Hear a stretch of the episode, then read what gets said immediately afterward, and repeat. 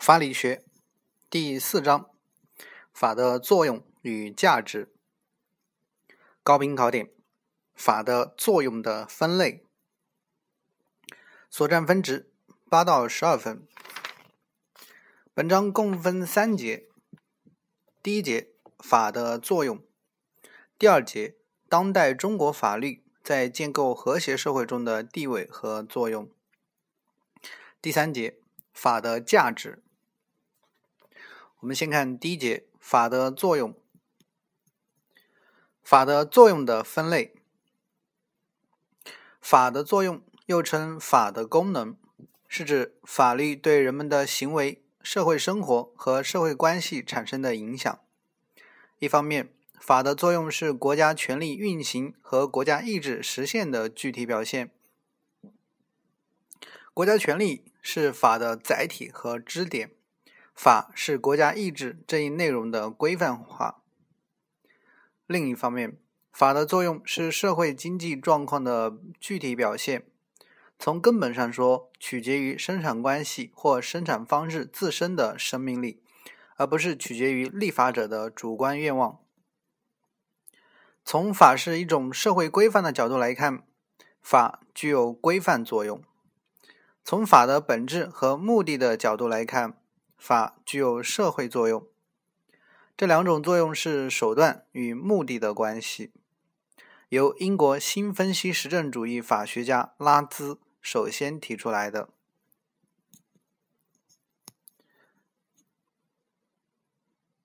法的规范作用是指法作为行为规范，对人们的意志、行为发差发生的直接影响。对人的行为所起到的保障和约束作用，规范作用可以大体上被概括为指引作用、评价作用、预测作用、教育作用和强制作用等。这里有个小辨析：法的作用，呃，指引作用、评价作用、预测作用、教育作用、强制作用，它们的概念。以及补充，我们先看指引作用概念。指引作用是指法律规范对本人行为起到的导向和引导的作用。补充的是，法的指引是一种规范指引，它不同于个别指引，具有连续性、稳定性和高效率的优势。评价作用。概念：法作为人们对他人行为的评价标准所起的作用，其标志和核心是合法或不合法、违法还是不违法，包括专业评价与舆论性评价。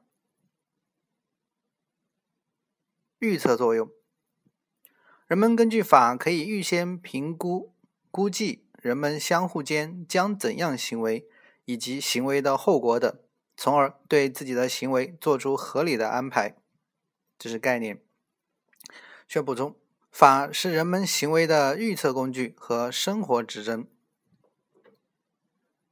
教育作用概念：通过法的实施，使法对一般人的行为产生影响，这个影响是正反两个方面的。通过对违法行为人实施制裁，起到警示和警戒；通过对合法行为加以保护、赞许或奖励，起到表率、示范作用。强制作用，法可以用来制裁、强制、约束违法犯罪行为、违法犯罪者的行为。补充。法的强制功能是法存在的最后屏障。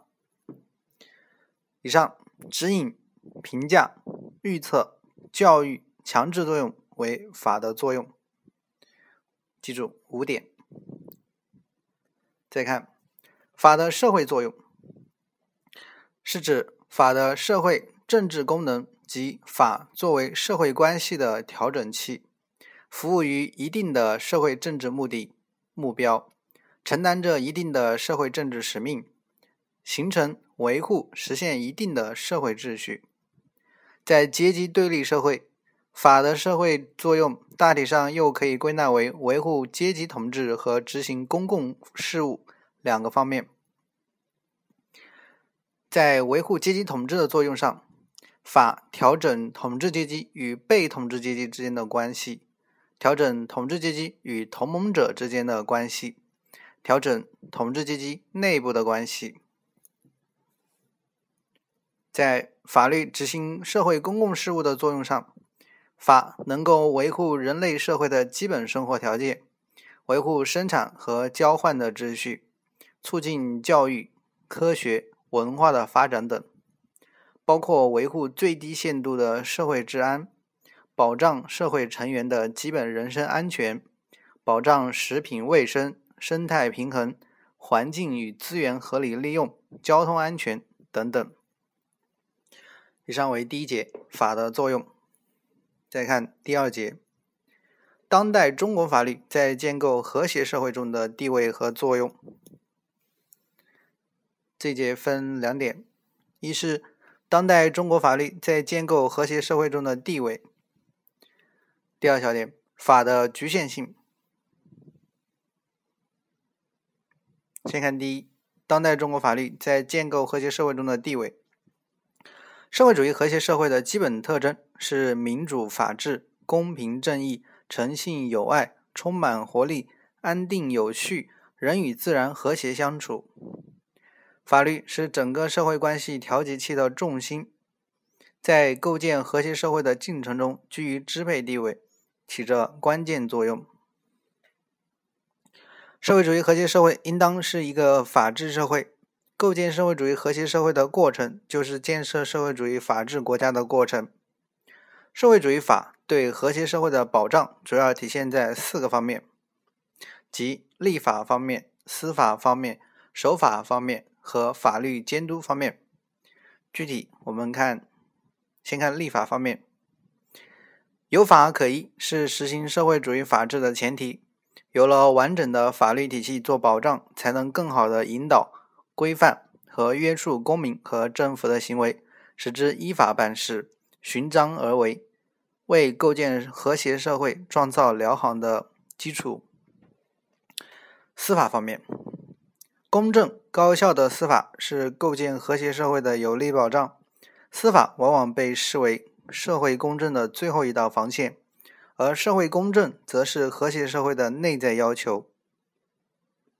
只有建立一个公正高效的司法体制，真正形成公平和公正的社会环境，各个社会阶层人民群众才能各得其所，和谐相处，才能实现社会安定。守法方面，社会成员遵守、遵纪守法，政府严格依法办事，是构建和谐社会的内在要求。全体社会成员守法意识和政府依法行政的法律意识的不断提高，是构建社会主义和谐社会的主要条件。法律监督方面，法律监督可以对立法、司法。和守法三个方面的作用，来间接保障和促进构建和谐社会的进程。所以，社会主义法对和谐社会的保障，以是为立法方面、司法方面、守法方面、法律监督方面为四个方面。再看第二点，法的局限性，法律调整的范围是有限的。法是调整社会关系的重要手段，但并不是唯一手段。国家用于调调整社会关系的手段，除法律外，还有经济、政治、行政、思想道德、政策、纪律、习俗、舆论等多种手段。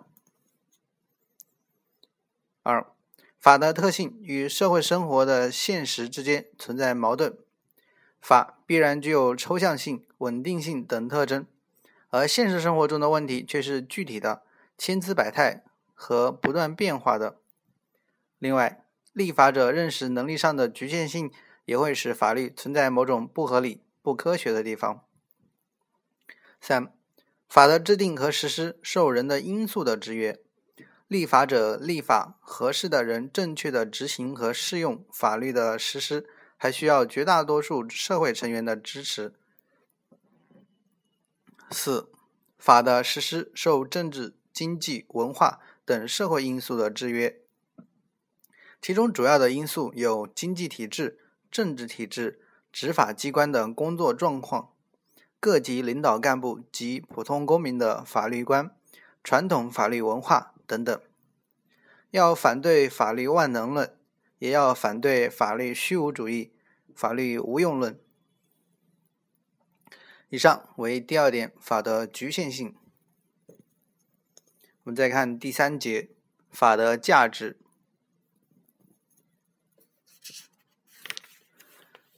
这节共分两个部分，一是法的价值的概念。二是法的主要价值。我们先看一法的价值的概念。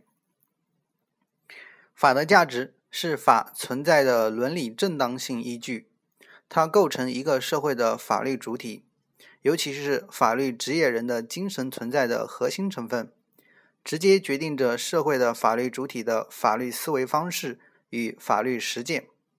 法的价值是指人。对于法律的需要和实践过程中所体现出来的法的积极意义和有用性，它的基本特征有三对：即一，法的价值是阶级性与社会性的统一，法既是统治阶级意志的反映，也必须承担社会公共职能。第二对，法的价值是主观性与客观性的统一。法的价值的主观性与客观性的统一源于法律主体的实践性。第三对，法的价值是统一性与多样性的统一。所以要记法的价值的基本特征三对，只需记住它是阶级性与社会性的统一，主观性与客观性的统一。统一性与多样性的统一即可。这里有一个小叮咛：社会主义法律价值体系的定义与特征。社会主义价法律价值体系是由社会主义社会中的一组与法律的制定和实施相关的价值所组成的系统，它是社会主义法律制度的内在精神。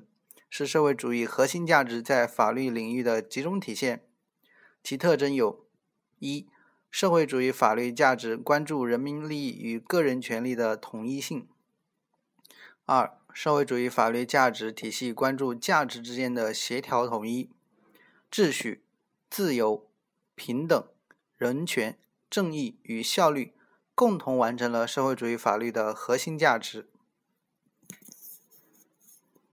再看第二点，法的主要价值有六个，分别是秩序、自由、平等、人权、正义和效率。我们具体来来看，一、秩序。秩序是指在一定的时间和空间范围内。事物之间以及事物内部要素之间相对稳定的结构状态。通过法律建立和维护良好的社会秩序是推进改革和建设的重要前提。法律秩序就是通过法律调整建立起来的人与人、人与社会之间相对稳定、和谐有序的状态。法律有助于社会秩序的建立与维护，这是第一个价值。秩序。第二，自由。自由一般是指从受到约束的状态之中摆脱出来或不受约束的状态。法学上的自由是指主体的行为与法律的既有规定相一致或相统一。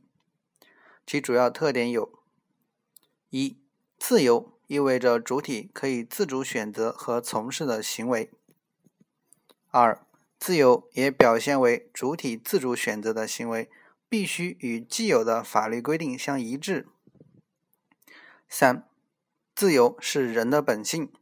正如马克思主所说，自由确实是人的本质。不自由对人来说就是一种真正的致命的危险。法律确认和保障自由。近代以来，法律在实践中对于主题自由的保障体现为两个方面：一方面，排除国家权力对于某些个人自由的干涉，即保障主体的自由免受侵害；另一方面，保障主体可以合法的享有行使各项权利的自由。第三个价值，平等。平等主要是社会主体能够获得同等的待遇，包括形式平等和实质平等。又分四点：一、平等是一个历史的范畴，其所表达的内涵随着社会历史环境的变化而变化；二、平等并不等于平均；三、平等要求排除特权和消除歧视。四、平等与差别对待是有条件共存的。法律能确认和保障平等价值的实现，又分为四点：一、法律把平等宣布为一项基本的法律原则；二、法律确认和保障主体法律地位的平等；三、法律确认和保障社会财富、资源。机会与社会负担的平等分配。法律将前述内容转化为相应的法律权利与义务，并保障其实现。四、法律公平的分配法律责任，责任自负、责任相称、过错责任为主而无过错责任为辅等，都是责任公平原则的体现。第四个价值。人权，人权是人作为人所享有或应当享有的那些权利。具体而言，有：一、人权是普遍性的权利；二、人权是本源性的权利；三、人权是综合性的权利；四、人权是历史发展的产物。人权不是天赋的。而是历史的产生的。人权作为法律价值，具有非常重要的意义。具体而言，有：一、人权作为法律价值，表明了法律对作为主体的人的肯定，即对人的独立且平等的人的尊严的尊重；二、人权作为法律价值，表明法律的来源、法律运作的各个环节以及法律的根本目的。都基于人本身，并以人的现实生活为关注焦点，以人的理想生活为直接目标。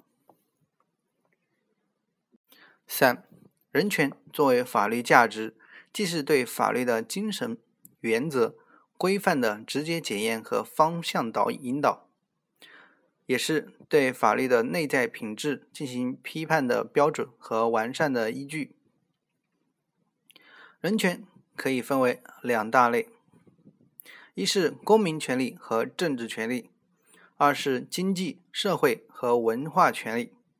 我们先看公民权利和政治权利，如生命权、人身自由与安全权、人格尊严权、隐私权、选举与被选举权、信仰、言论、出版、集会。结社与游行、示威自由等，这些权利与自由保障公民的人身自由与安全，并确保其有效参与国家公共事务。第二个，经济社会和文化权利，如财产权、劳动权、休息权、受教育权、社会保障权等。这类权利与前一类权利相对应。旨在实现对公民的物质和文化利益的保障。第五个价值，正义。正义是人类追求的共同理想，也是法律的核心价值。一般认为，作为社会基本结构的社会体制的正义，是最为根本和具有决定意义的正义，是社会的首要正义。实体正义是指通过法律上的实体权利和义务来公正地分配社会利益与负担的法律规则所体现出来的正义。程序正义是指为了实现法律上的实体权利与义务而公正的设定一系列必要程序所体现出来的正义。特点一：正义既有普遍性，又有特殊性。二、正义既具有超时代性，又具有时代性。三。正义既具有客观性，又具有主观性。简单来记，就是正义既有普遍，又有特殊；既有超时代，又有时代性；既有客观性，又有主观性。